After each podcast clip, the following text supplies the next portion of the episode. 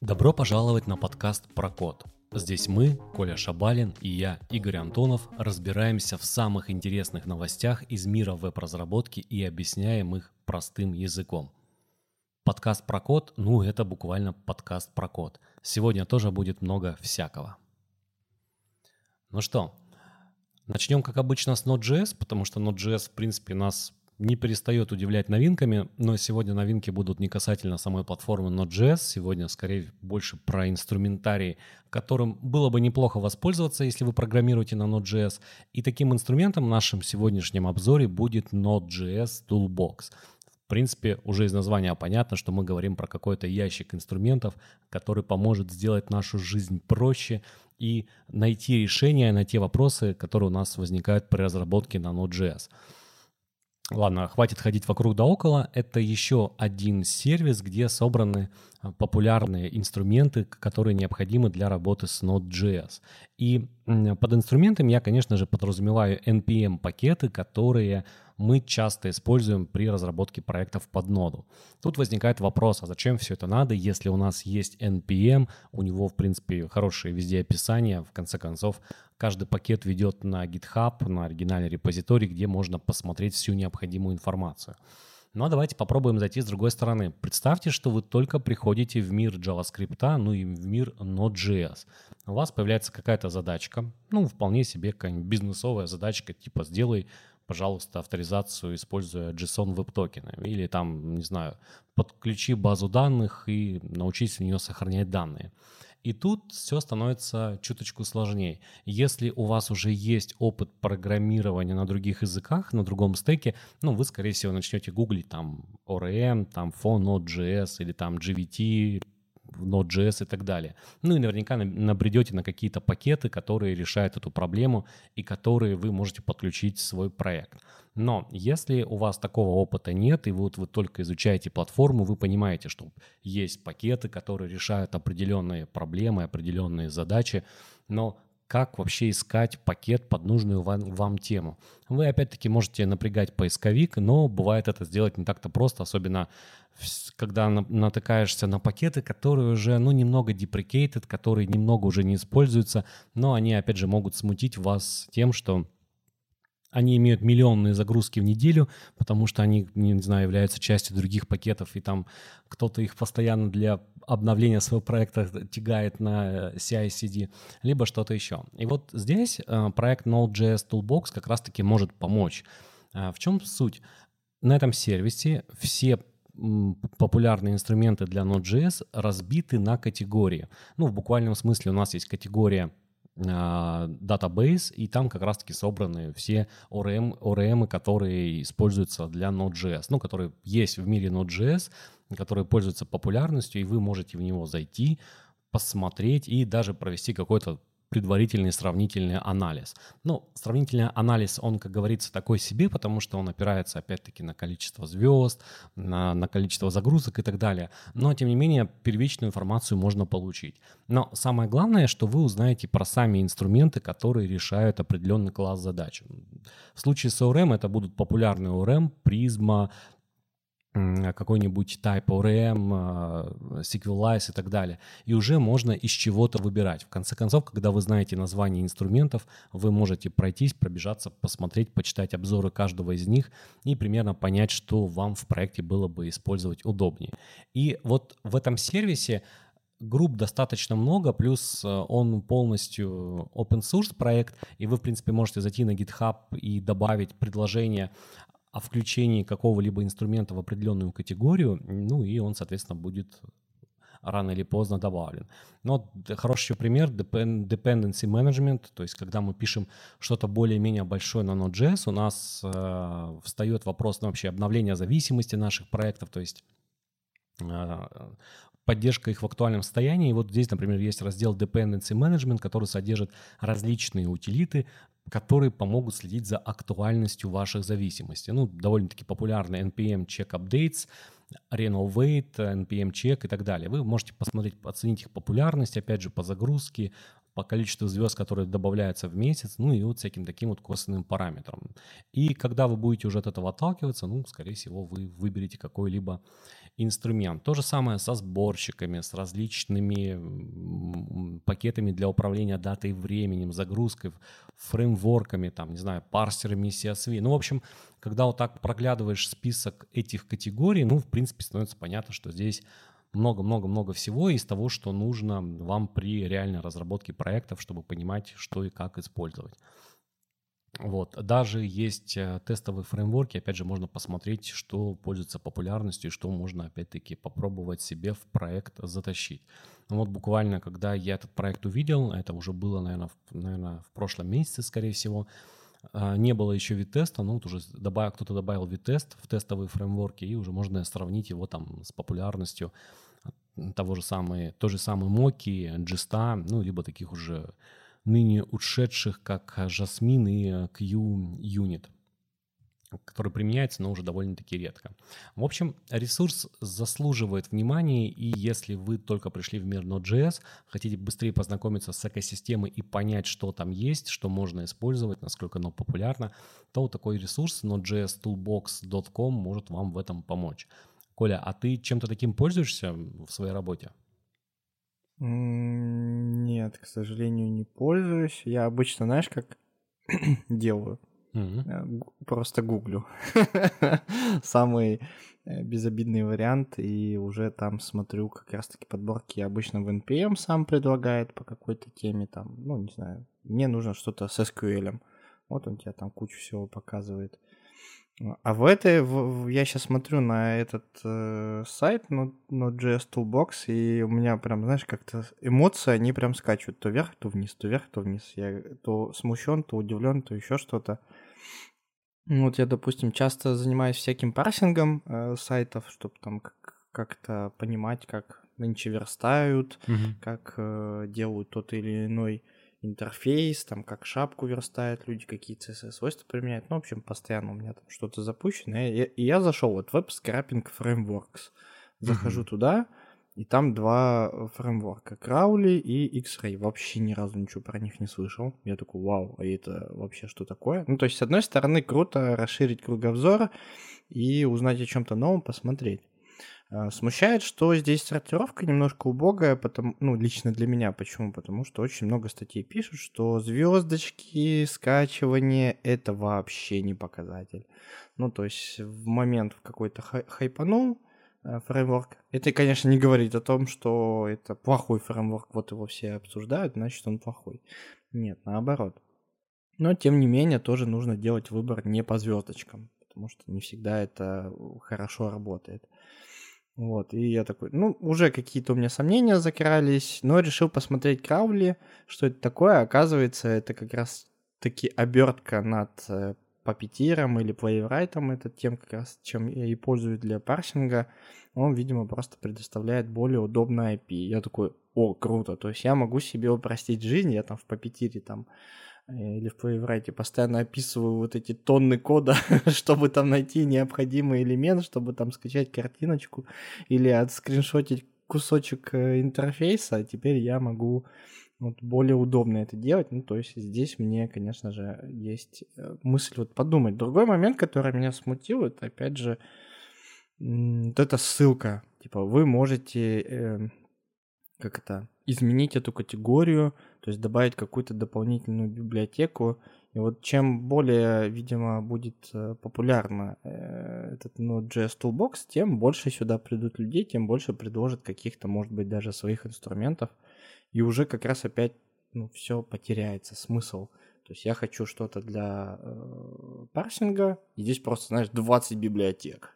Ты такой, ну ладно, по звездочкам отформати... отсортирую. Посмотрел по звездочкам этот. Ну это же не говорит, что он хороший.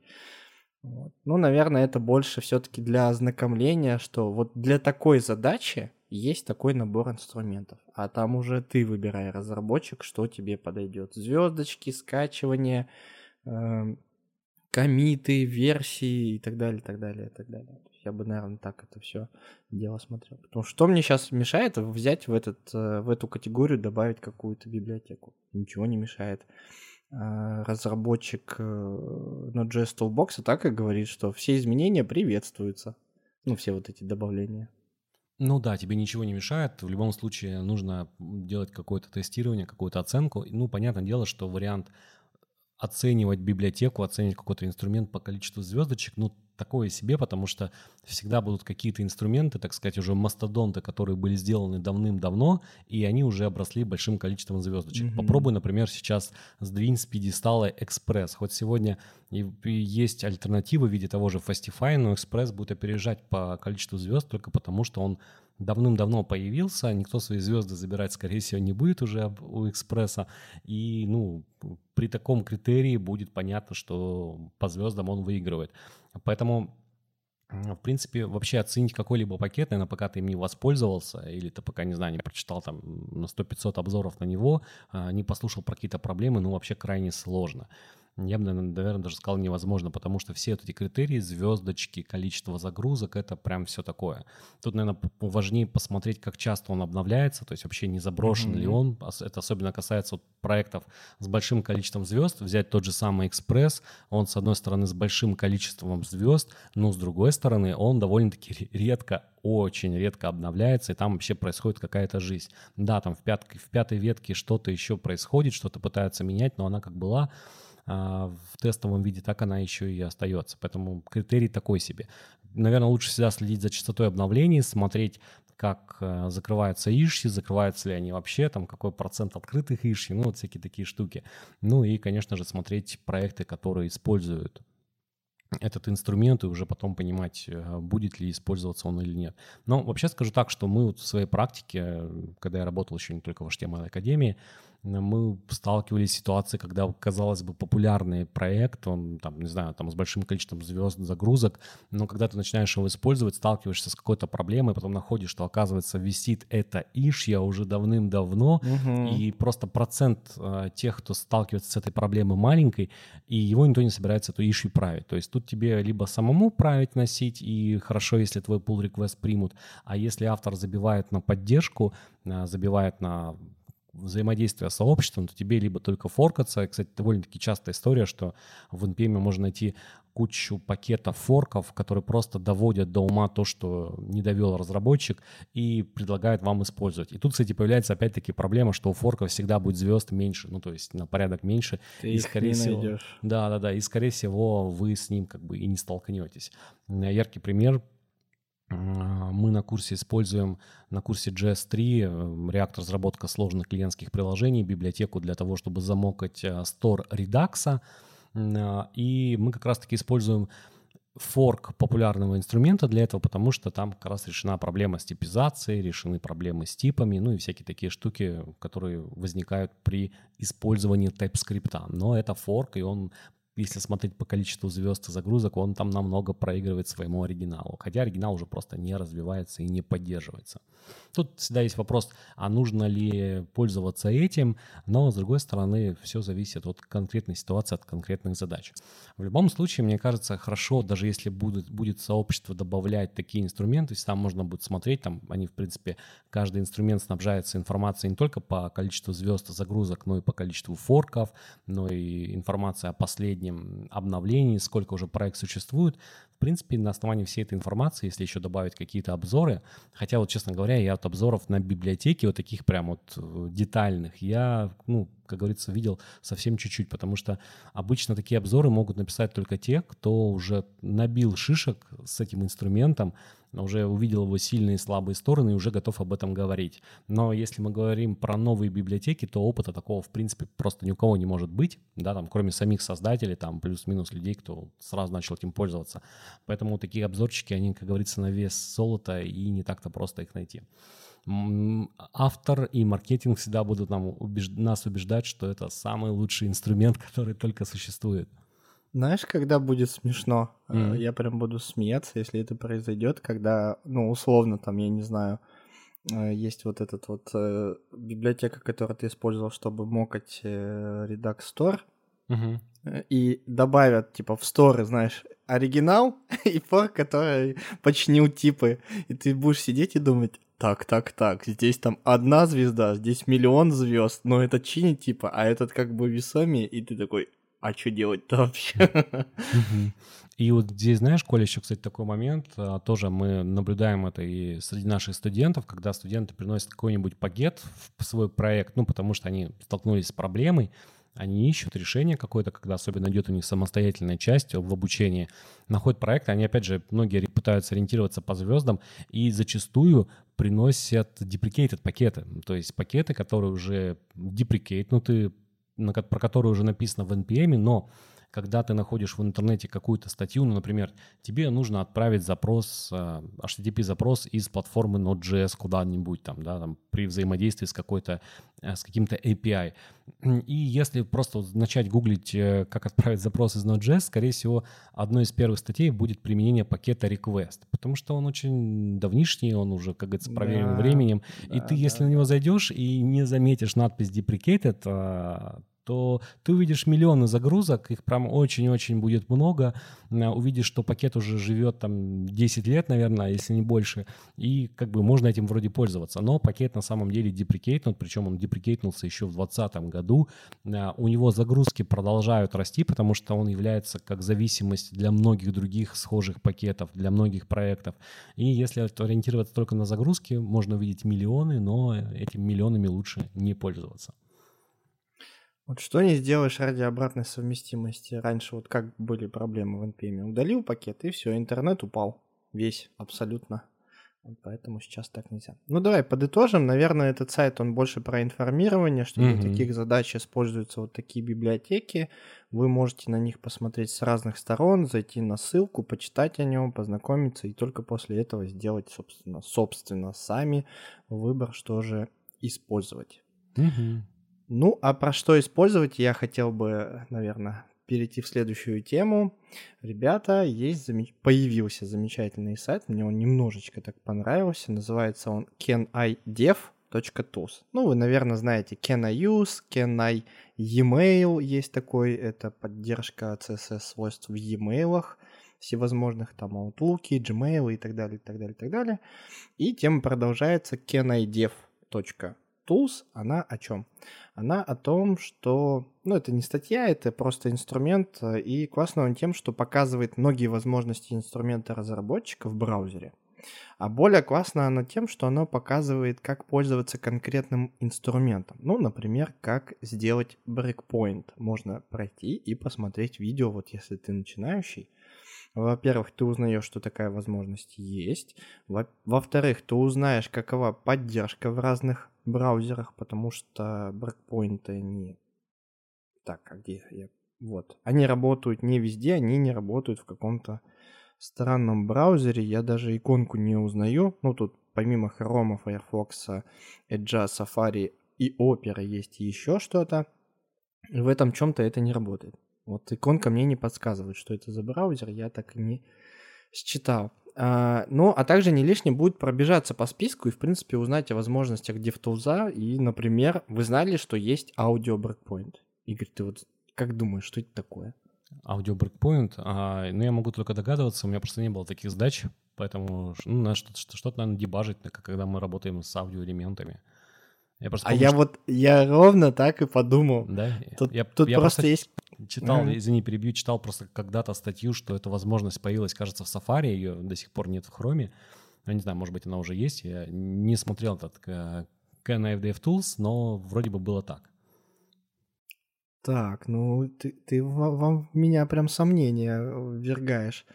В общем, да, я тоже о такой штуке не слышал. И судя по описанию, которое там написано, это тот же самый breakpoint, conditional breakpoint, который мы можем добавить и который работает во всех браузерах. Но как только breakpoint срабатывает, то есть происходит матчинг на этом breakpoint, он издает аудиозвук. Mm-hmm. Вот я это так считал, судя по описанию, возможно, это сделано для доступности.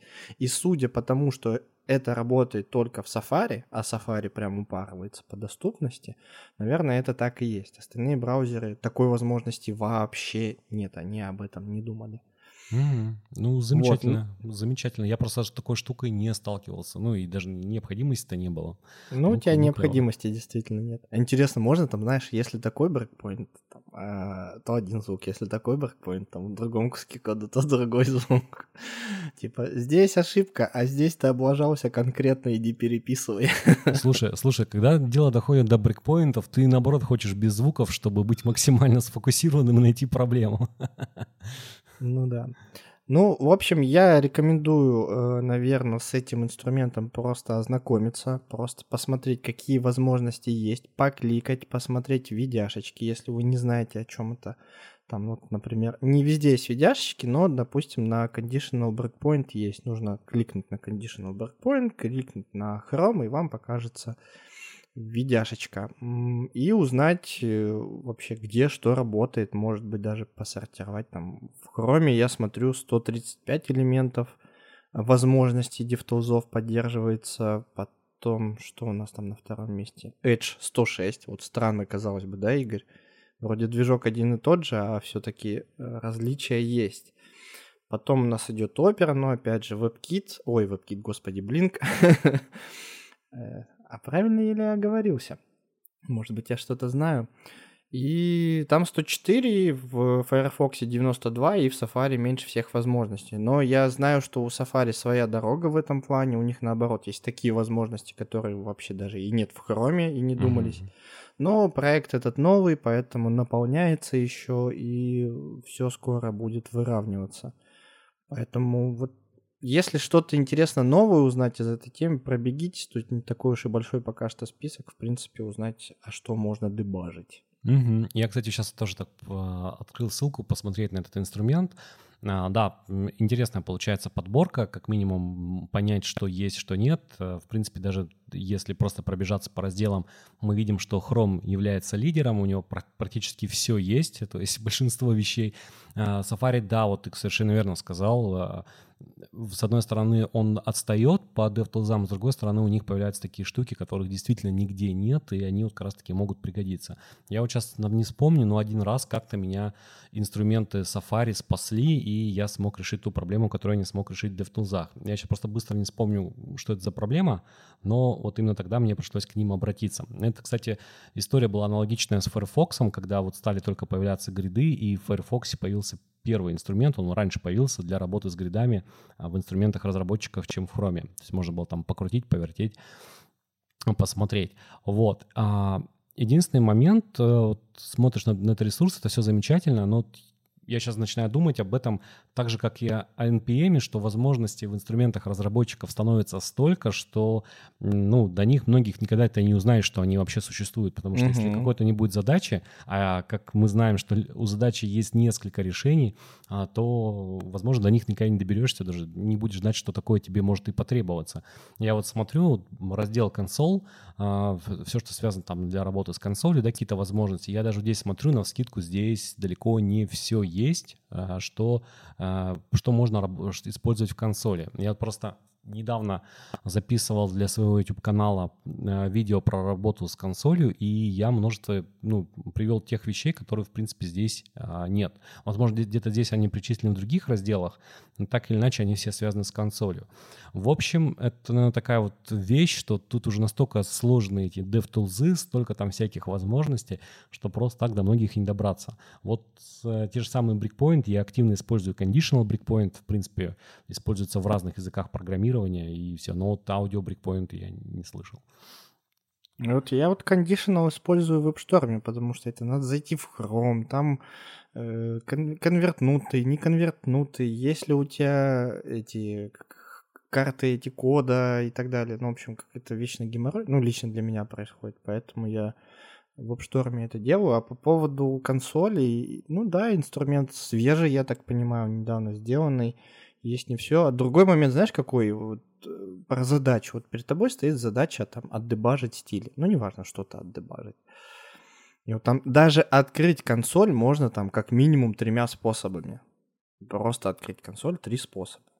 Mm-hmm. Как-то изменить ноду, ну там HTML элемент, тоже там с десяток способов, наверное, есть, как поменять атрибут, как добавить атрибут, как применить к нему CSS стиль очень много всяких подходов.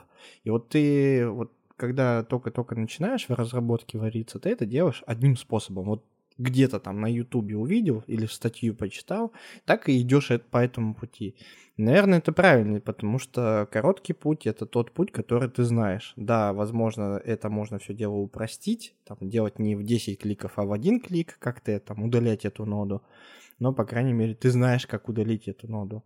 Вот этот инструмент, он мне как раз кажется, он подсказывает, что вот можно еще по-другому это делать, и ты уже, будучи более подкованным, скажем так, а, фронтенд разработчиком, ты такой, а дай-ка попробую. То есть я удалял раньше так ноду, а сегодня так попробую. Там, правой кнопкой мыши, например.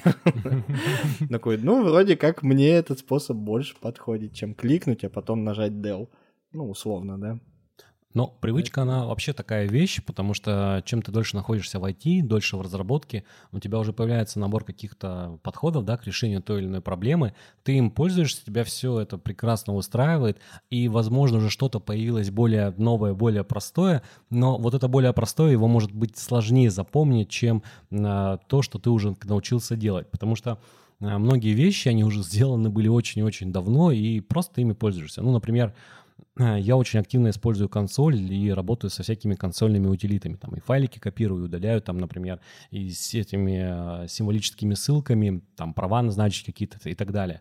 Я даже довольно-таки часто, если работаю где-то на удаленном сервере, приходится, я делаю запросы там какому-то REST API, использую тот же самый CURL, потому что мне удобно, и если я там, не знаю, сервер не отвечает там в формате JSON, и я хочу его отформатировать, да не проблема, я могу там воспользовать JQ, перенаправить вывод и просто отформатировать этот э, ответ и получить в консоли все красиво.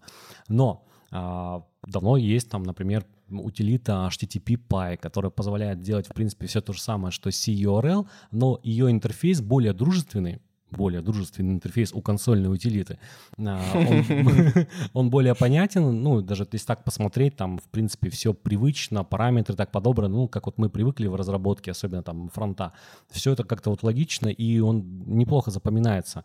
И он уже умеет форматировать сразу же вывод, то есть мы получаем такой красивый результат или то же самое, например, а, чтобы посмотреть весь файл в, кон- в консоли, мы что делаем? Ну, используем какую-нибудь, какую-нибудь утилиту cat. И вот я тоже пользуюсь довольно-таки часто. Mm-hmm. Там закэтил файлик и посмотрел. Но а, он же не, подчер... не подсвечивает нам никакой синтаксис, если мы там открываем какой-то исходный код. Понятное дело, что не так часто нам приходится открывать исходный код с помощью кэта, но все-таки бывает, особенно где там, когда нужно, как говорится, пропачить на лету. Ну, всякое случается. Вот. Но, например, у этой утилиты там давно есть альтернатива в виде утилиты, она называется BET, э, которая делает все то же самое, что и cat, но умеет форматировать э, исходники и показывать их более человеческом виде. Ну, то есть это прям-таки прикольно. Интересно, они специально так название придумали? Сначала появился Кэт, и они такие, нет, Бэт. А, вообще, а, где-то я находил ресурс, сейчас быстро ссылку не вспомню, где как раз-таки собраны а, модерновые утилиты для консоли, да, то есть понятно, что они не поставляются во многих дистрибутивах, точнее, не поставляются там, в дистрибутивах по умолчанию, мне здесь трудно судить, потому что я на маке сижу в основном, но есть такие же вот реестры современных утилит для консоли, которые обновляют функциональность там, тех уже давно проверенных временем. Например, там есть утилиты для поиска файлов, которые более удобны, чем там встроенный find или что-то такое. Тот же самый бета для демонстрации файликов с учетом подсветки синтаксиса. В общем, таких всяких штук много, просто их нужно ставить. И вот здесь, кстати, опять-таки тонкий момент. Почему все-таки там используешь старые вещи, такие как CURL, а, например, не тот же самый HTTP PY. Да потому что HTTP PY нужно да. установить. А если ты работаешь где-то там на удаленном сервере, ты зачастую там и не можешь ничего установить, там, ну, это может быть тебе не разрешено, а вот CURL, он есть всегда, поэтому такие штуки надо запоминать. Так и куру ты тоже. Я знаю, как все написать. Вот даже в документацию лезть не надо, просто сижу и пишу в консоли, что мне нужно, собственно, сам, само дело там запроса. Зачем мне этот что-то там пай? Зачем он мне? Я и так эту задачу решаю. Да, может быть, неказисто, но я-то все знаю про нее. В общем, инструментов всегда много, надо за всем следить. И вот если мы говорим про DevTools, мне кажется, это уже отдельный мир. Я подписан на рассылку э, разработчиков, и мне ну, часто приходят всякие анонсы новых каких-то штук. И вот когда их смотришь, кажется, блин, прикольно, но вроде мне и по-старому было хорошо, и ты такой думаешь, блин, ладно. А когда-нибудь воспользуюсь, и потом вполне mm-hmm. себе можешь забыть. В общем, такие вот штуки, как iDev Tools, наверное, они помогают. Я думаю, что точно помогают, можно ну, смотреть. Ну, просто в закладочку добавить и возвращаться туда раз в месяц. Да, экспериментировать или там просматривать, когда нечего делать. Как говорится, не просто тупить в телефоне, а смотреть какие-то полезные вещи и разбираться с чем-то новым. Ну, наверное, инструмент будет полезен. Так же, как и Node.js Toolbox. Можно поставить вкладки и периодически к ним заходить. Ну mm-hmm. да ладно, ну да ладно, что-то мы сегодня все про инструменты для про инструменты. Э, Коля, а вот ты э, решил обсудить э, хорошую тему API виртуальной клавиатуры от Ахмада Шадида. Что там такого? Зачем нам API к виртуальной клавиатуре и что с этим делать? Ну что, что есть проблемы, скажем так, у веба. Они у нас давнишние, они плохо решаемые до сих пор. И решение потихонечку подводит. CSS, как ты помнишь, Игорь, постоянно э, становится просто могущественнее и могущественнее. У нас переменные, у нас функции, да, как будто бы про JavaScript сейчас говорю. У нас там параметры, у, у нас все это есть, но это все еще стилизация. Ну, в общем, статья начинается с проблемы. Представьте себе, что на странице есть зафиксированный элемент, например, sticky header. Ну, то есть вы листаете, а header всегда на месте, да, остается. Либо вот эти вот кнопочки, которые помещают обычно в правый нижний угол, там, позвоните нам, или там закажите обратный звонок. Вот, но когда вы активируете клавиатуру, эти элементы скрываются. Важные они или неважные, браузеру уже абсолютно без разницы и мы тоже с этим практически, ну, можем что-то сделать, ну, скажем так, костылями. Собственно, в статье рассказывается, почему так сделано по умолчанию и как это реш- решено э, на данный момент, либо как это решить на самом деле в будущем немножко, потому что советы до- достаточно свежие для 115-го хрома. Так вот, почему это так сделано? Представьте себе страницу, опять же, со стики хедером, кнопкой в правом нижнем углу и полем ввода в центре экрана кликнув, ну, либо сфокусировавши, сфокусировавшись на инпуте, что должно произойти. Э, какие части экрана из-за появившейся экранной клавиатуры должны остаться? Ну, то есть клавиатура, она появляется, и что нужно показывать? Вот браузер решает. И было решено то, что скрывается как верхняя часть, так и нижняя часть. То есть получается, мы изначально видим вообще все, стики header, кнопочку снизу прижатую, и input посередине. Появляется элемент клавиатуры, то есть часть экрана визуально скрывается нашего интерфейса и отрезается и сверху, и снизу. Проблема, да, для нас это может быть, потому что, возможно, элемент крайне важный в данной ситуации, то есть хочется показать их, чтобы они остались, но при этом браузер, ну, на данный момент понимает, что input важнее, с ним хотят сейчас взаимодействовать в него. Почему кликнули? Потому что хотят ввести что-то в него, и поэтому браузер э, решает, что нужно контекст инпута сохранить. То есть, возможно, к инпуту был задан какой-то вопрос, там, квиз, допустим, да, то есть, э, что вы считаете здесь тегом, и тебе нужно написать вот это в инпуте. Поэтому этот контекст пытаются сохранить, а, а все, что выше и ниже, возможно, уже вне контекста, и поэтому этим можно пренебречь. Собственно, как решить? Для примера, когда есть прижатая внизу кнопка – а в центре input э, можно использовать свойство bottom, в которое мы указываем вот эти современные CSS свойства. Это env environment, то есть мы сейчас находимся в контексте мобильного браузера и указываем одно из вот этих современных CSS значений. Э, оно начинается с skateboard inset, то есть когда появляется у нас как раз-таки наша клавиатура, а дальше мы можем пореагировать на ширину, на высоту и на положение, там слева, справа, снизу, сверху. Keyboard Insert Height, Keyboard Insert Width, ну и так далее, так далее, так далее. Топ, bottom, left, right. Э, ну и в общем можем сказать, что допустим keyboard inset height 0, то есть пускай это будет снизу. И в этом случае, когда появится кнопка при клике на поле ввода, нижняя кнопка точнее, когда появится клавиатура при вводе в инпуте, у нас кнопка будет над клавиатурой. То есть, получается, будет виден input, кнопка, которая при, была прижата к низу, где-то там внизу, а при появившейся клавиатуре она прижмется к этой клавиатуре, потому что по высоте клавиатуры мы только что сказали, и прижимайся к самому низу. 0. Это же значение мы можем использовать для фиксированных модалок. Там тоже есть проблема, что модалка у нас fixed position, и мы не всегда можем эту, это модальное окно проскролить до самого низа. Ну, просто нам модалка сама не позволяет.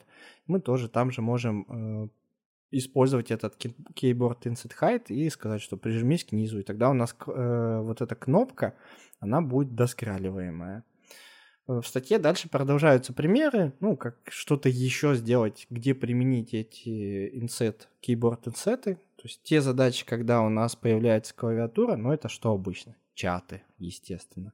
Показаны примеры для чата, как это использовать, и примеры для системного меню. Ну, то самое системное меню, которое мы в один из начальных наших выпусков обсуждали, это обсуждение было про размеры иконок внизу э, нашего приложения. Там корзина, каталог, главное окно. Мы тогда размеры обсуждали. А сейчас то, что оно прибито к низу.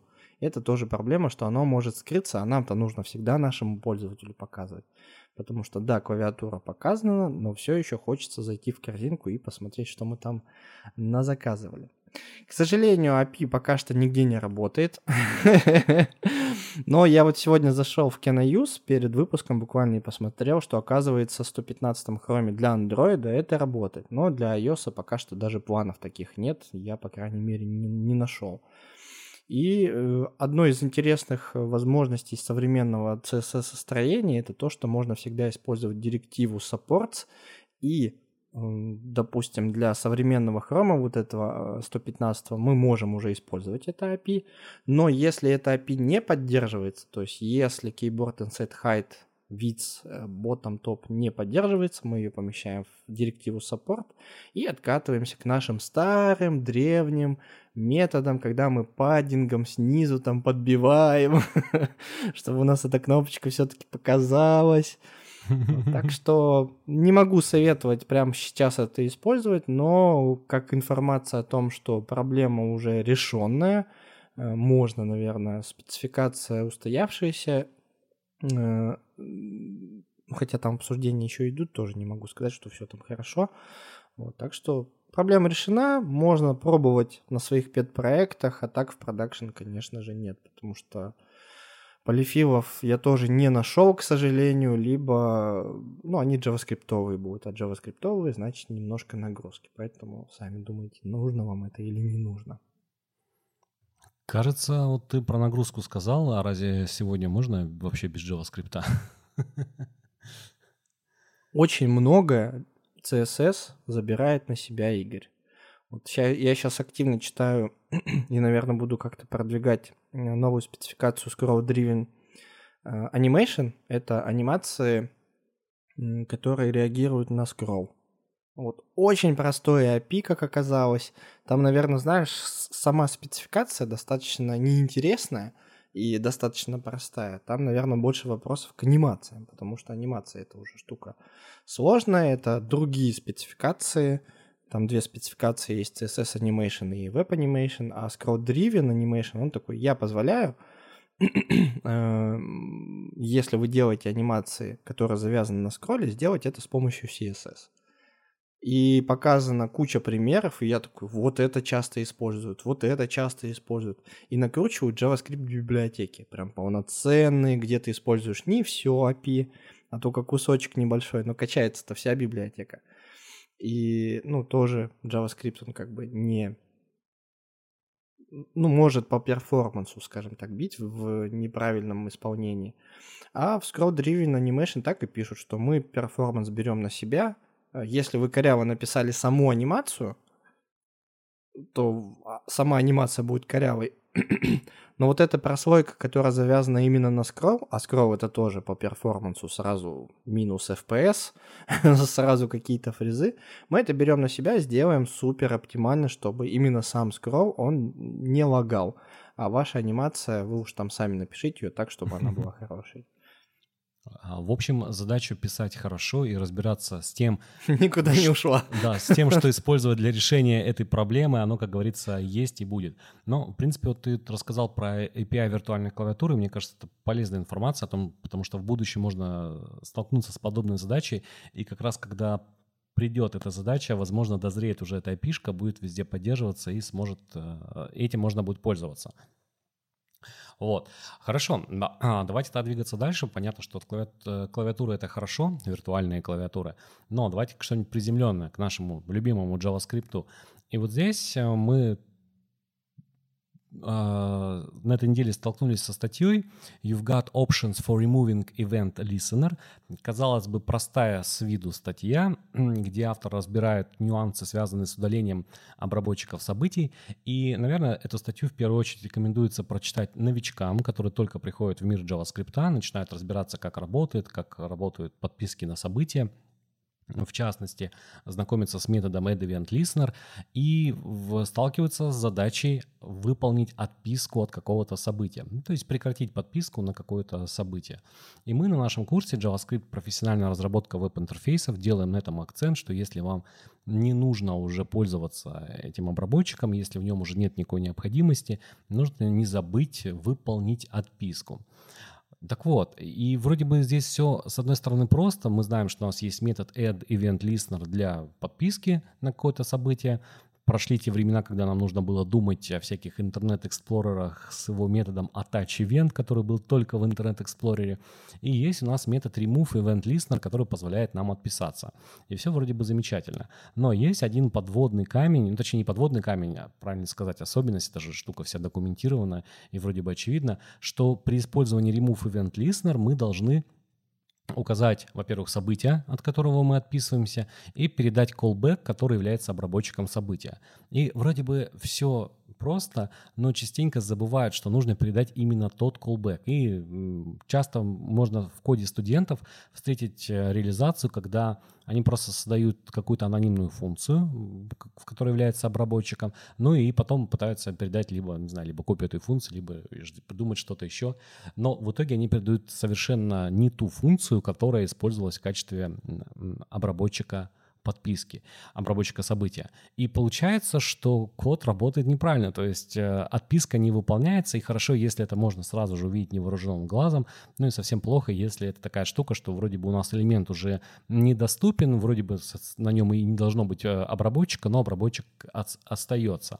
И вот такие ситуации, как правило, возникают из-за, ну, начального входа в JavaScript, когда вы только начинаете знакомиться, еще в голове не устаканиваются такие вопросы, как работает, например, метод bind to функции. То есть нужно понимать, что когда вы биндите контекст, вам всегда возвращается новая функция. Если вы используете э, функцию bind, ну точнее метод bind при подписке на событие, то есть указываете какую-то функцию, потом вызываете метод bind, то вы получаете новую функцию. И если вы передадите в remove event listener функцию, где у вас написан код обработчика, то у вас просто отписка не произойдет, потому что это уже будет совершенно другая функция. И вот много-много таких всяких нюансов.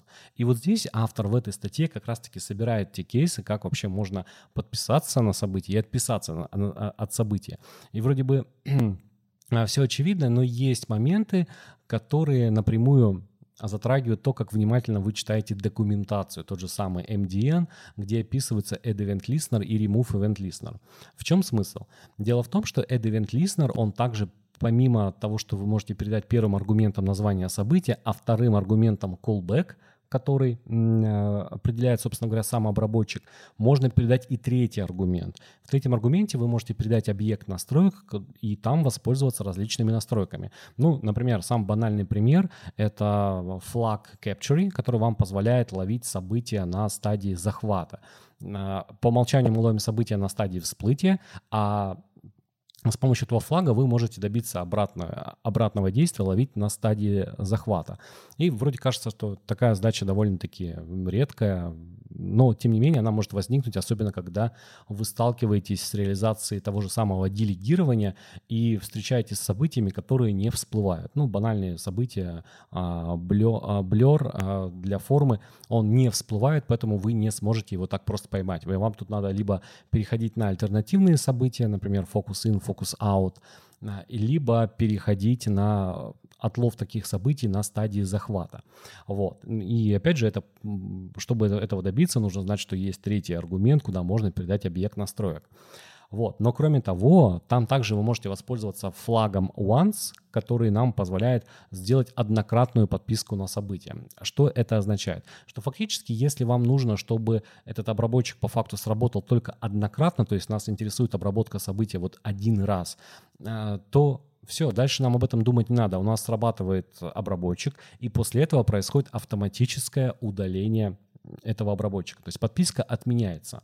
Это достаточно удобно, и если в мире Node.js это более очевидно, потому что там есть, э, ну, более, более наглядно это происходит, то вот в браузере многие про это забывают и не пользуются. Хотя зачастую всегда есть кейс, когда обработчик должен сработать только один раз, и таким образом мы можем себе сэкономить, э, не знаю, память, ресурсы, э, я имею в виду ресурсы Ну и наши, не потечет ничего. Да-да, то есть подписались, указали, что once true, нам нужен только один раз, и, соответственно, можем этим воспользоваться. Но это удобно. И, кстати, во времена jQuery даже был отдельный метод, который позволял uh-huh. подписаться на событие однократно. Это, кстати, вот в Event Listener использовался как раз-таки тот самый флаг. Ну, по умолчанию jQuery изначально хранил сам обработчик, чтобы сделать отписку, но потом это появилась возможность нативно. И э, если мы используем once, то нам, соответственно, не, не нужно этот callback хранить на события. Все случится, как говорится, автоматически. Также есть вариант, когда может нам потребоваться, например, удалить все подписки для данного элемента, чтобы отписаться от всех событий. И вот здесь может быть проблема в том, что у нас уже этих колбеков-то нет на сами обработчики. То есть вполне вероятно, что у нас в том месте ну, может не быть доступа к этим колбекам. И вот что в таких случаях можно сделать? Опять-таки можно вспомнить базовые вещи и, например, попробовать склонировать дом-элемент и заменить тот, который у нас э, сейчас добавлен. То есть мы фактически можем сделать клон элемента, причем клон с его вложенными нодами. Для этого мы используем метод клон нод. Мы, кстати, студентам показываем на нашем первом курсе, как им пользоваться. Можем его склонировать и просто выполнить банальную замену. Ну, либо вызвать старый добрый replace child у родительского элемента, ну, либо воспользоваться более современным вариантом replace with который по факту вам позволяет один элемент заменить ну, на какой-то другой. То есть это еще удобнее, потому что вам нужно только иметь ссылку на сам элемент. И таким образом вы сразу же отпишетесь от всех э, обработчиков. То есть вы удаляете элемент из дома, ну и все. Отпишитесь, и э, со временем эти обработчики будут удалены garbage коллектором. Вот. Э, это тоже такая возможность, которую стоит помнить и которая, возможно, вам пригодится. Но что более интересного, в этой статье подмечается, что вы можете также использовать а, а, сигналы при конфигурировании Add Event Listener. Эта возможность, она появилась ну, уже достаточно давно. Изначально она была просто работала в, только в Chrome, но вот перед записью этого выпуска я специально посмотрел таблицу совместимости браузеров, она уже работает в Firefox. Так что, в принципе, ее можно если у вас нет особых требований, а, можно, в принципе, ее применять на практике. В чем заключается смысл? Наверное, вы уже многие знаете про борт-контроллеры. Это отдельный интерфейс, который позволяет нам отменять асинхронные операции. И самый банальный пример, опять же, вы его можете встретить и на MDN, это отмена фича раньше, когда только появился фетч, его запрос нельзя было отменить. То есть, если мы сделали запрос, нужно было дождаться, когда он э, выполнится. Мы, в принципе, могли это делать с помощью объекта всегда XML HTTP request, потому что у нас был метод э, для закрытия соединения, но здесь его в фиче не было. И вот э, для этого как бы появились одна из причин — это интерфейс abort контроллер, который позволяет нам настроить сигнал, и если мы понимаем, что нам нет смысла дождаться выполнения этого запроса, мы можем просто сделать, а, воспользоваться abort контроллером и, соответственно, этот э, запрос отменить вызвав достаточно один метод аборт. Так вот, если внимательно посмотреть на третий параметр Add Event Listener, тот самый объект настроек, про который я уже рассказал, там тоже есть возможность использовать, использовать Signal. Это опциональный параметр, и мы можем также его сконфигурировать. То есть так же, как мы это делаем, условно говоря, с фичом. Мы его конфигурируем, и потом, если мы хотим отписаться, мы можем выполнить метод abort, и у нас случится та самая отписка. Причем это сработает, это удобно использовать, когда мы, например, делаем несколько подписок, мы в, ну, и которые должны быть отменены в один момент времени, мы можем использовать один сигнал и можем таким образом отменить все эти обработчики. И что же получается, что нужно следить за документацией, смотреть возможности, и когда вы сталкиваетесь с проблемой, ну, желательно посмотреть, возможно, что-то уже было придумано для ее решения более эффективное, чем то, что вы используете. И вот э, я не поленился, зашел в MDN, то есть где у нас мы смотрим документацию по применению тех или иных вещей, это MDN. И вот если смотреть русскоязычный вариант статьи, там этого нет. То есть там Signal до сих пор не добавлен. Но в англоязычном все на месте, и этим можно пользоваться. Поэтому обратите внимание, особенно те, кто только изучает JavaScript, я уверен, что многие наши студенты слушают подкаст про код, и вы можете уже поэкспериментировать в своем коде поиграться с этой возможностью. Благо, ее использовать совсем несложно. Вот, Игорь, вот скажи мне, верна ли моя вот такая мысль? Она почему-то мне в кровь впиталась, и я с этой мыслью беру и живу постоянно. А, я даже недавно библиотеку, там педпроект делал, и вот у меня сразу эта мысль, она тоже сама собой появилась. Так вот, как ты думаешь, верна ли эта мысль моя вот? Как только мы добавляем add event listener, Следующей строкой мы пишем remove event listener. То есть, да, мы логику еще там. Э, callback этот самый не создали, логику ничего не написали, мы просто пока что клик навесили на элемент. И, и вот я сразу это делаю моментально. Что я знаю, что нужно удалять эти чертовые обработчики, нужно удалять. Как ты думаешь? Слушай, ну ты же удалить, тебе же надо удалять на основании, всего, какого-то действия, с какого-то действия. То есть, если ты сразу удалишь, что у тебя обработчик потеряется. Ну, это я потом подумаю. Но почему-то вот я сразу, я такой, вот я нашел баттон, на этот баттон мне нужно сделать клик, я пишу функцию, ну, она пустая, но при этом я add event listener клик написал, и потом также button remove event listener тоже клик, и туда вот этот callback же и добавляю. Но мне кажется, знаешь, тут момент такой, что не все же обработчики мы должны удалять. То есть реально множество обработчиков, которые мы в принципе не должны удалять. Если мы говорим про наш интерфейс, да, когда мы программируем поведение интерфейса, если этот интерфейс не меняется, условно говоря, ну, у тебя вот загрузился, не знаю, там страничка, там три кнопки, ты на них повесил обработчики событий, и у тебя нет кейса, когда, например, эти кнопки там исчезают там из, из дом дерева, там, ну, я имею в виду физически удаляются, и ими постоянно взаимодействует пользователь, то тебе не надо вообще эти обработчики удалять. Зачем? Они висят и висят, то есть у тебя какая логика будет для удаления? Со страницы ушел, ну, все обработчики уйдут вместе с этим, как говорится, отходом. И здесь, мне кажется, э, тема сродни преждевременной оптимизации, то есть, ну, нужно просто постараться спрогнозировать, действительно, у тебя будут ли здесь какие-то происходить удаления узлов или так далее, что обработать, что может где-то у тебя случиться протечка памяти. А так, ну, если интерфейс не меняется, ну, не, от, не отменяй обработчики, если на это нет явной необходимости. А вот дополню тогда. Я вначале как раз сказал, что я делал свою небольшую библиотечку микро. Ну, то есть, получается, я создаю API. Вот я там сразу, опять же, я создал, что вот как только ты инитишь мою библиотеку, сразу вешаются обработчики на нужный элемент, ну, который ты передал. И тут же создаю метод destroy в котором как раз-таки будет remove. Удалишь ты, там, вызовешь ты этот метод destroy, не вызовешь, это как бы твоя уже обязанность. Я не знаю, когда ты там хочешь удалить эти обработчики, но такая возможность у тебя есть. Угу. То есть вот если смотреть со стороны библиотек, не, ну конечно, не, конечно. Если ты вот пишешь библиотеку, и мы понимаем, что все, что делает библиотека, это может перестать быть необходимым при каких-то сценариях, и, конечно, нужно иметь возможность все это отменить. И если библиотека предоставляет api для этого, тот же самый твой метод destroy, это же наоборот хорошо, это удобно, и ты не будешь ломать голову, а что там еще библиотека за, заиспользовала. Это ведь проблема, что когда мы используем какую-либо библиотеку, то есть она там предоставляет нам метод там init что-то сделать, но мы не знаем там, что внутри происходит. То есть нам надо либо код изучать, смотреть, чтобы понимать, какие у нас могут быть там побочные эффекты там или что-то еще а, проблемы, либо, не знаю, либо доверять разработчику. А если предусматривает публичный интерфейс, что вот когда вам это не надо, вы можете удалить, ну, вызываем и удаляем. Тут единственный момент, опять же, как понять, что действительно это надо удалять или, или не надо. То есть вот чаще, чаще всего новички как раз-таки вот сталкиваются с теми проблемами, а надо ли это удалять.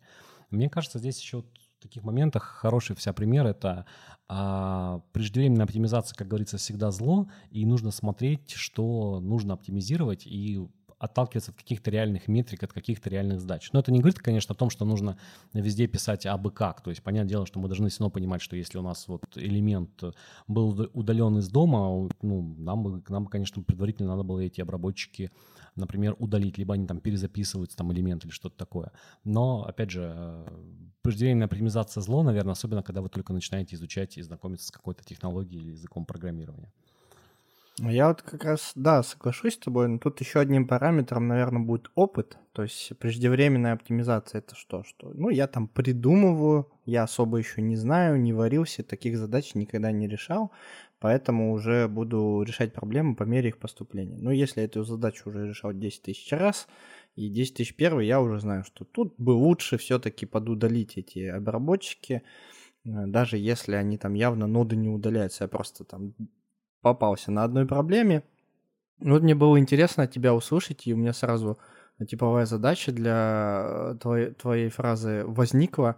Э, ты сказал, что once true, вот этот параметр, угу. он сам удаляет. То есть один раз сработал этот listener, а потом он сам взял и удалился. Я такой, вау, а я не знал, что удаляется. Я знал, что один раз сработает, а второй раз уже все, не сработает. Ну, да, я почему-то вспомнил угу вот эти формы подписки, знаешь, когда у нас есть там e-mail и кнопочка подписаться, и ты вводишь свой e-mail, нажимаешь кнопочку subscribe, и после этого у тебя сверху плашка типа спасибо, что вы или там мы вас подписали, или uh-huh. спасибо, что вы подписались. Она сверху кладется, и все, эту форму ты больше никогда не видишь. Ну, пока F5 не нажмешь. Uh-huh. Я такой, вау, так тут можно true повесить, и все, и ты сама решил возможно, даже и никогда бы и не было этой проблемы, ничего бы там не потекло, но, тем не менее, ты ее один раз увидел, если subscribe произошел, ну, там, э, событие submit, да, произошло на конкретно этой форме, то все, удали этот листенер сам, пожалуйста, браузер.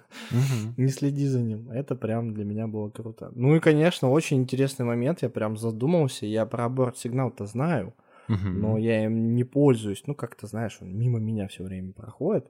И тут вот ты, и ты сказал, и в статье написано, что удаляет все листенеры. Ну, вот если мы этот сигнал передали нашим функциям, там, в примере mm показано клик, ресайз, кейап, и мы этот сигнал повесили на них, видимо, событие произошло, э, там все, элемент поменялся полностью, он отсутствует, и ты такой, хоп, контроллер, аборт и все листенеры удалились. Я такой, я не знаю, как я буду это использовать, но я хочу. Не, ну это опять же, да, как раз-таки про такие многие штуки, которые можно без них выжить вполне себе комфортно, но с ними будет еще приятнее. То есть, мне кажется, здесь всегда сложно следить за потоком информации. Для меня в свое время буквально в прошлом году нужно было, нужно было решить задачу реализовать функцию поделиться в социальных сетях, да, какие-то там публикации. Ну и понятное дело, что тут есть уже миллион способов, я уже эти миллион способов, наверное, уже за свою практику и сделал. Но, оказывается, там уже довольно-таки давно хорошо поддерживается Shared API, который нам, в принципе, предоставляет браузер.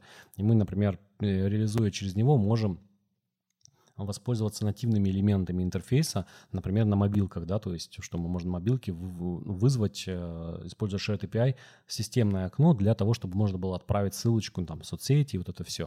То есть это прекрасно работает. Более того, оно также уже неплохо работает, уже прям на то время работало уже и в Windows работало, то есть на, на десктопе работало, то есть появлялся элемент, э, диалоговый элемент, который позволял нам выбрать там программу Messenger или что-то еще. И то же самое было в macOS. Вот. И я как-то просто в свое время это пропустил, наверное, потому что я мало пользуюсь функцией поделиться в соцсетях. вот. Но, оказывается, такая штука есть, она активно, эта пишка развивается, и, как говорится, надо ей пользоваться, а не применять там всякие разного рода ухищрения, да, ну, если вас позволяют требования. Поэтому, как говорится, следить надо за вебом, он слишком быстрый.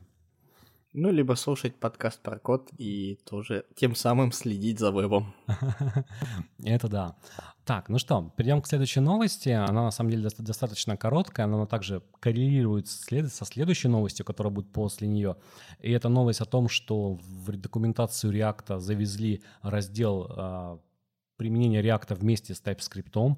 В одном из наших выпусков мы рассказывали, что есть соответствующий PR, pull request в официальную документацию, где как раз-таки и должны появиться новые материалы по применению React вместе с TypeScript. Ну и вот, как говорится, все доехало до продакшена.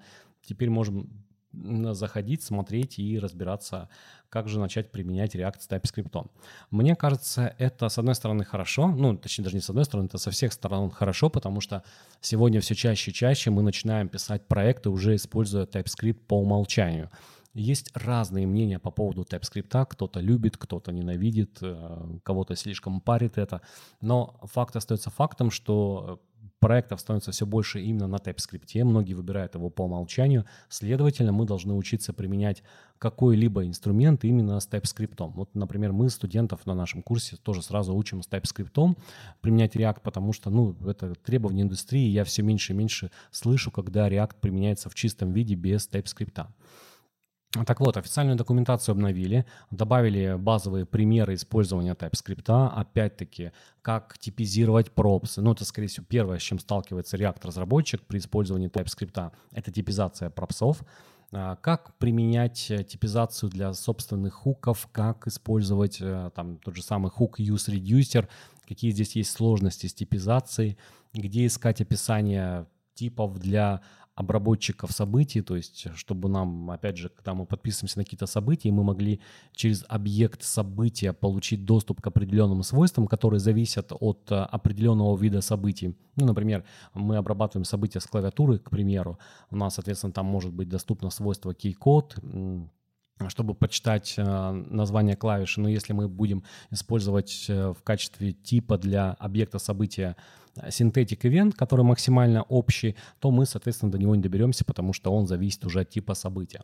В принципе, Дока на этот вопрос также отвечает, и это опять-таки хорошо, потому что с этим сталкиваются, ну, пожалуй, все новички сталкиваются с проблемой, а где искать, как, как правильно писать э, тип для события, которое мы собираемся обрабатывать более-менее эта информация раскрыта, но опять же она принципе отсылает к декларациям типов, поэтому все равно подразумевается, что когда вы начнете использовать React с TypeScript, у вас уже должен быть какой-то плюс-минус бэкграунд с TypeScript, то есть вы должны понимать, как это, этот инструмент работает, где искать э, помощь и где можно почитать о работе TypeScript.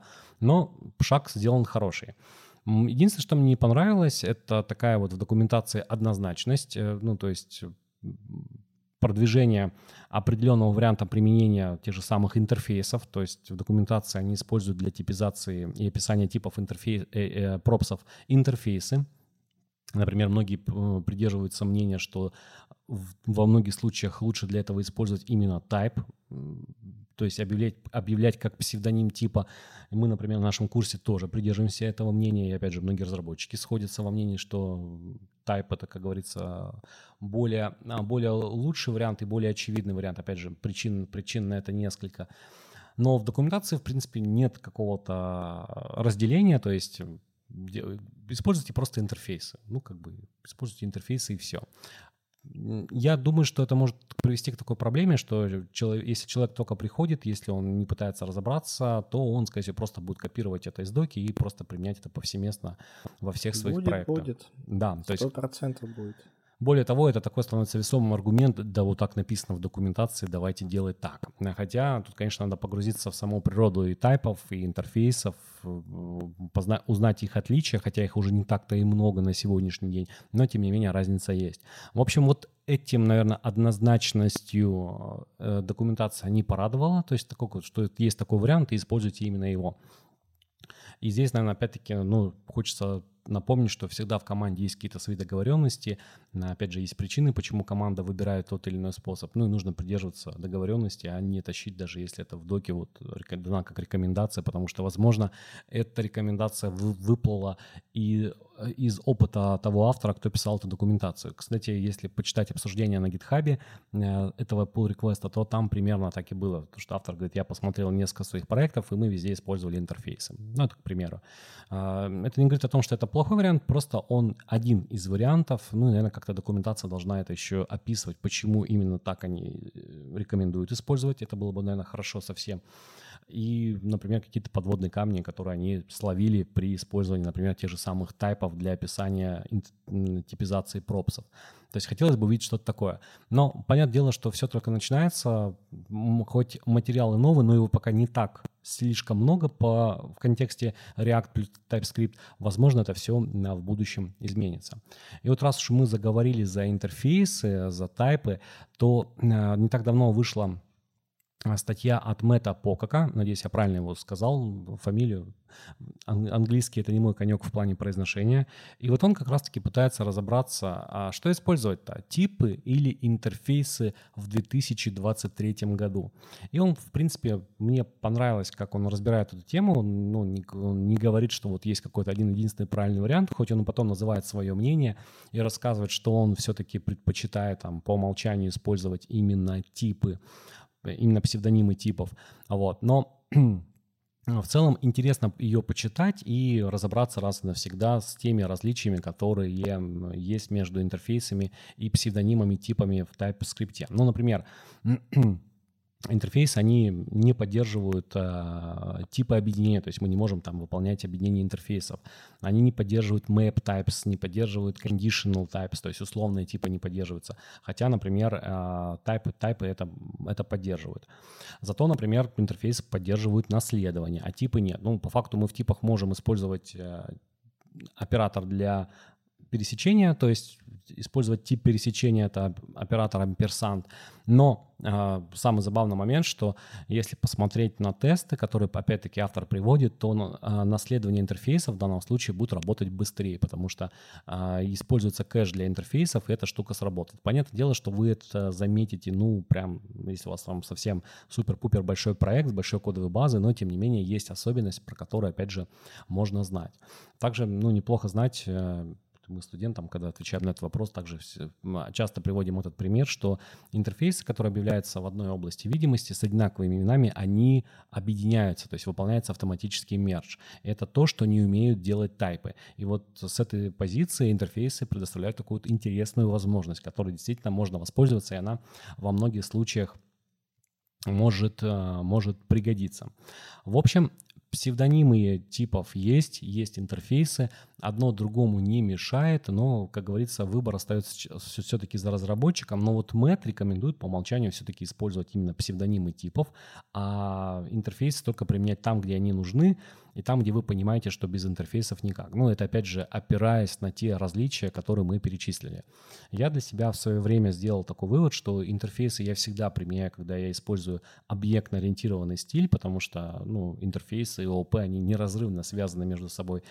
И мне, например, это просто проще и нагляднее. То есть я понимаю, что даже если бы я мог это описать типом, и, ну, мне было бы, не знаю, там, условно говоря, странно видеть, когда я пытаюсь сделать, что класс у меня реализует какой-то тип. Проще, то, чтобы это было называлось интерфейс, это все-таки добавляет явности и наглядности, когда этот код читаешь.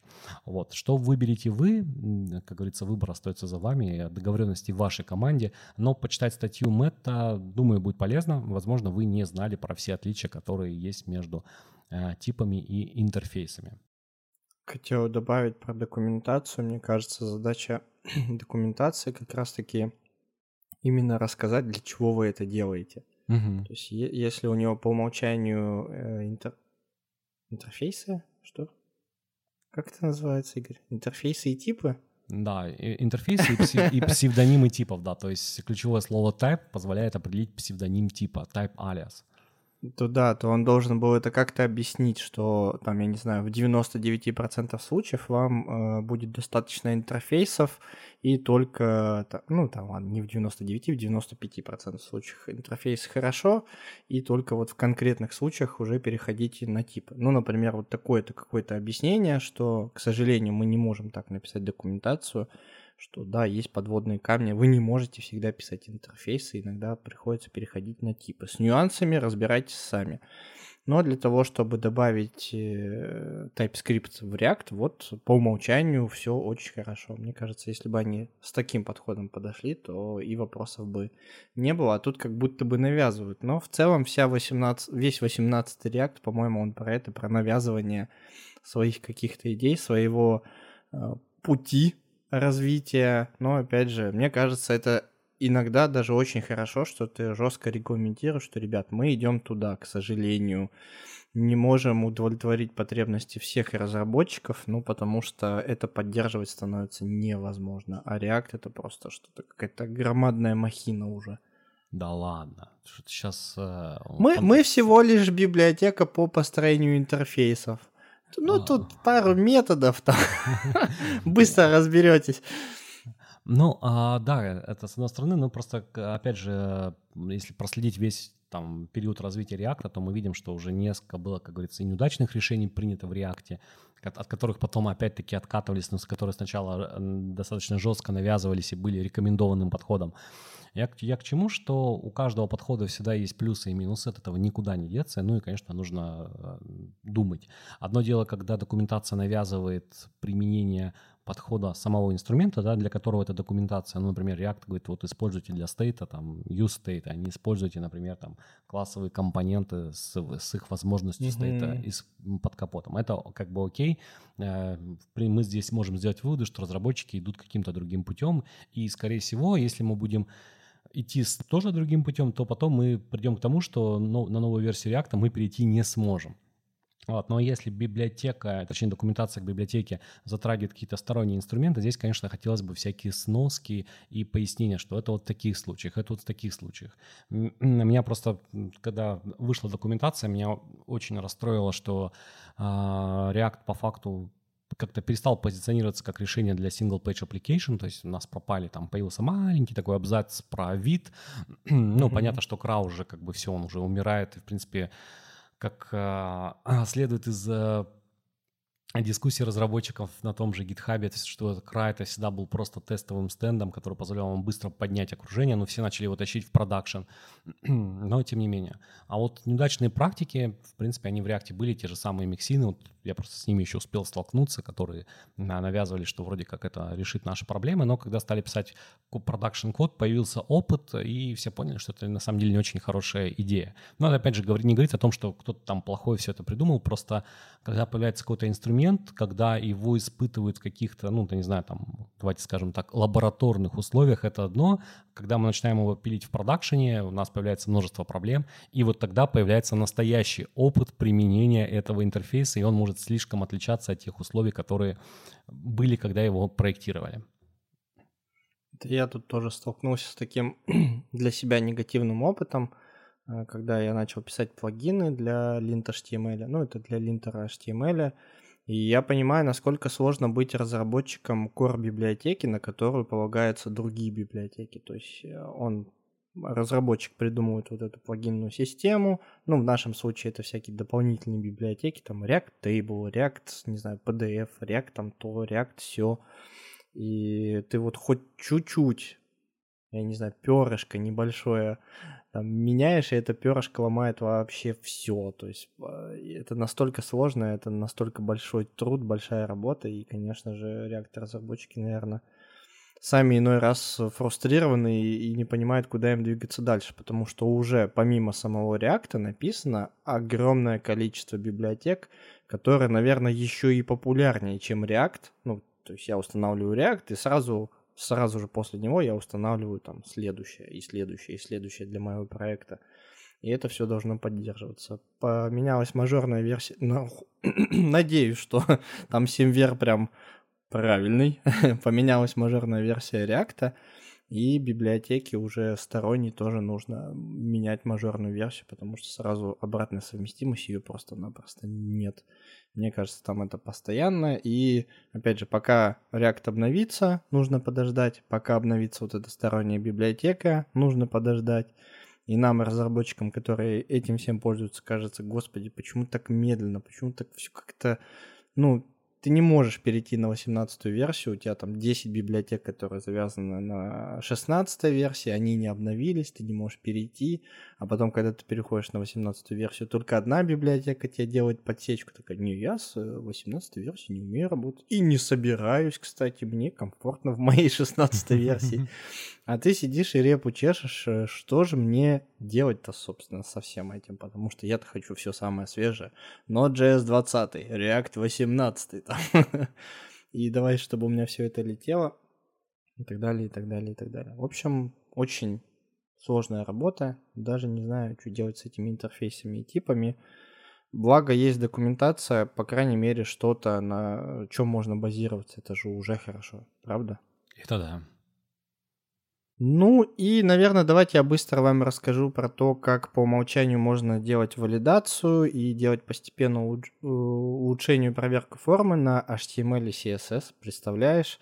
И даны такие, знаешь, наверное, больше советы, Э, валидация это что? Это валидация, это проверка наших собственных данных, валидны они или нет, подходят они к этому типу полю или не подходят. Сразу, наверное, говорю, что если вы валидируете с помощью, с помощью HTML и там делаете красивые подсветки с помощью CSS, это, конечно же, все не останавливает работу, что на JavaScript теперь ничего проверять не надо, на сервере проверять ничего не надо, у нас HTML с этим справился. Конечно же, нет. Наверное, это больше про UX, это про взаимодействие с нашим пользователем, что мы в интерфейсе начинаем подсказывать а работа на JS и на сервере, э, она продолжается. В общем, все браузеры имеют встроенные функции проверки формы, э, что, собственно, и позволяет сделать такую прочную, знаете, основу, которую потом можно расширить с помощью JavaScript. Ну, скажем так, сделать еще более э, удобоваримым, удобопользуемым, чтобы подсказки были более человеческие, а не вот эти роботизированные. Ну и с помощью сервера, конечно же, сервер нам тоже может подсказывать, что вот ты неправильно ввел свой пароль. Пароль у тебя был не такой. У тебя пароль был IDD Куди. Ты что, забыл? Прикинь такую подсказку. Э, ну и первая возможность валидировать э, формы с помощью HTML это, конечно же, указать тип. То есть атрибут type в инпутах, где мы можем указать, например, e-mail и уже как-то проверять, а это вообще сейчас e-mail введен или не e-mail. Дополнительные атрибуты у нас есть, это required, обязательное и необязательное поле, min-max, минимальное максимальное значение. Работает, кстати, для календарей всех типов, там для недели, для года, для дня или для собирательного вот этого календаря, где есть все. И minlen и maxlen. Это максимальное, минимальное количество символов, которые мы можем ввести. А самое, это, наверное, самое классное, это, собственно, паттерны, потому что в паттерны мы можем заменить вообще все эти атрибуты, потому что паттерн как раз-таки подскажет, что мы ушли за диапазон возможного набора. Например, там, введите год рождения, но это только 4 цифры, по-другому быть не может. Мы можем, собственно, паттерном это указать, что мы ждем здесь число, которое состоит из четырех символов. Оно может быть от до, да, Игорь, там от 1900 до ну, наверное, какой-то совершеннолетний, совершеннолетний возраст. То есть mm-hmm. нынешний год минус 18. Ну, условно, это я так придумываю. Второй эшелон проверок — это псевдоклассы, наверное, это больше как раз-таки уже UI, это не валидация формы, но подсказки. И для этого у нас есть классы valid и invalid, с помощью которых можно маркировать правильность запол- заполнения формы, а также required и optional, чтобы дополнительно отобразить обязательное поле к заполнению, либо опциональное. Есть, конечно же, псевдоклассы получше, это user valid и user invalid, которые срабатывают после взаимодействия с полем. Потому что valid и invalid, они прям сразу начинают тебя ругаться. Ты еще не успел совершить ошибку, а оно уже ругается. Ты, ты не прав. Ты такой, да я ничего не ввел. Вот юзеры valid и user invalid, они больше благосклонны к нашему пользователю и ожидают, когда он уже все-таки ошибется на самом деле.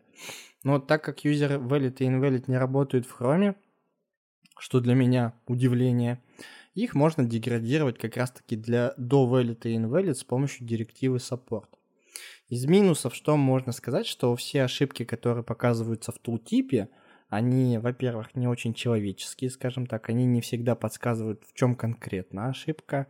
А второй момент это то, что они не проходят по критериям доступности в SAC. Представляешь, и если бы, ладно, одну-две, допустим, они там не контрастные, либо слишком мелкий шрифт, а там с десяток, наверное, наберется, что само по себе по умолчанию это поле недоступно. То есть там нельзя увеличивать шрифты, там сам шрифт маленький, ну, в общем, куча-куча всяких ошибок. Вот такая статья у нас была э, от Херардо Родригеса. И это была первая часть. Если выйдет вторая, я, наверное, на, в следующем подкасте ее обсужу. Еще раз скажу. Эта валидация, она скорее про UI, про UX, про то, как пользователь взаимодействует с вашим интерфейсом и как в интерфейсе такую валидацию вам показать. То есть, знаете, больше подсказка ему. Но это никак не обезопашивает ничего. Это, эти все валидации можно отключить самостоятельно через DevTools, который мы обсуждали сегодня, и просто-напросто завалить наш сайт. Поэтому мы, как верстальщики, этим будем пользоваться, но приходить к нашим программистам и говорить, что там по безопасности. Ну да, это, конечно, все хорошо, но пока кажется на практике, это зачастую те средства, которые нам сейчас уже доступны, они немного мешают, их не очень удобно и кастомизировать, и что-то еще делать, поэтому здесь, наверное, пока клиентская валидация остается за JavaScript, и здесь пока никуда, как говорится, и не денешься. Ну, думаю, что API будут дорабатываться, и в будущем мы избавимся от одной другой, от одной, а может быть и от нескольких библиотек. Тут в зависимости от подхода ком- команды, э, ну, если команде считается, что без JavaScript сайта не бывает, ну, то есть если JavaScript отвалился, там ошибка какая-то произошла, э,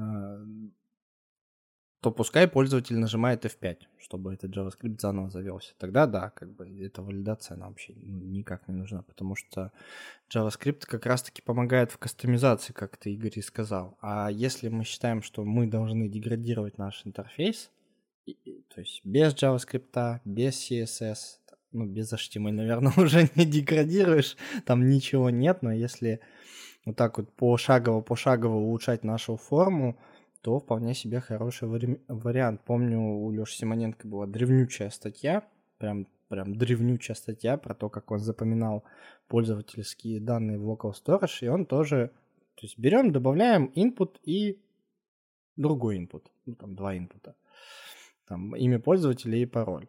У нас Go.html. Как мы можем улучшить на Go HTML нашу форму? Ну, добавляем такие атрибуты, там required, ла-ла-ла, лейблы, пятое, десятое. Так, потом стили, valid and valid, там, ну, как-то начинаем это все дело подсвечивать. И потом третий слой JavaScript вообще супер мощно, local storage, если F5 у нас э, наш e-mail никуда не потерялся, потому что лень его набирать, да, а мы можем, кстати, что лень-то набирать, мы, мы можем добавить э, атрибут автокомплит, e-mail со значением e-mail, и нам браузер даже подскажет наш e-mail, поэтому local storage, ну, такая э, тоже дополнительный все-таки шаг. В общем, если мы так пирожок вот этот будем делать, слоями делать, делать, делать, то мы только улучшаем нашу форму, и в зависимости от слоя, если какой-то слой по какой-то причине отваливается, там, я не знаю, адблокер взял его, порезал, то у нас форма, она неплохая, она все равно хороша, но могла бы быть и лучше. Все зависит от вашей команды. Ну и, наверное, будем заканчивать. Э, это был подкаст про код. Встретимся с вами ровно через неделю. Всем Пока. Пока.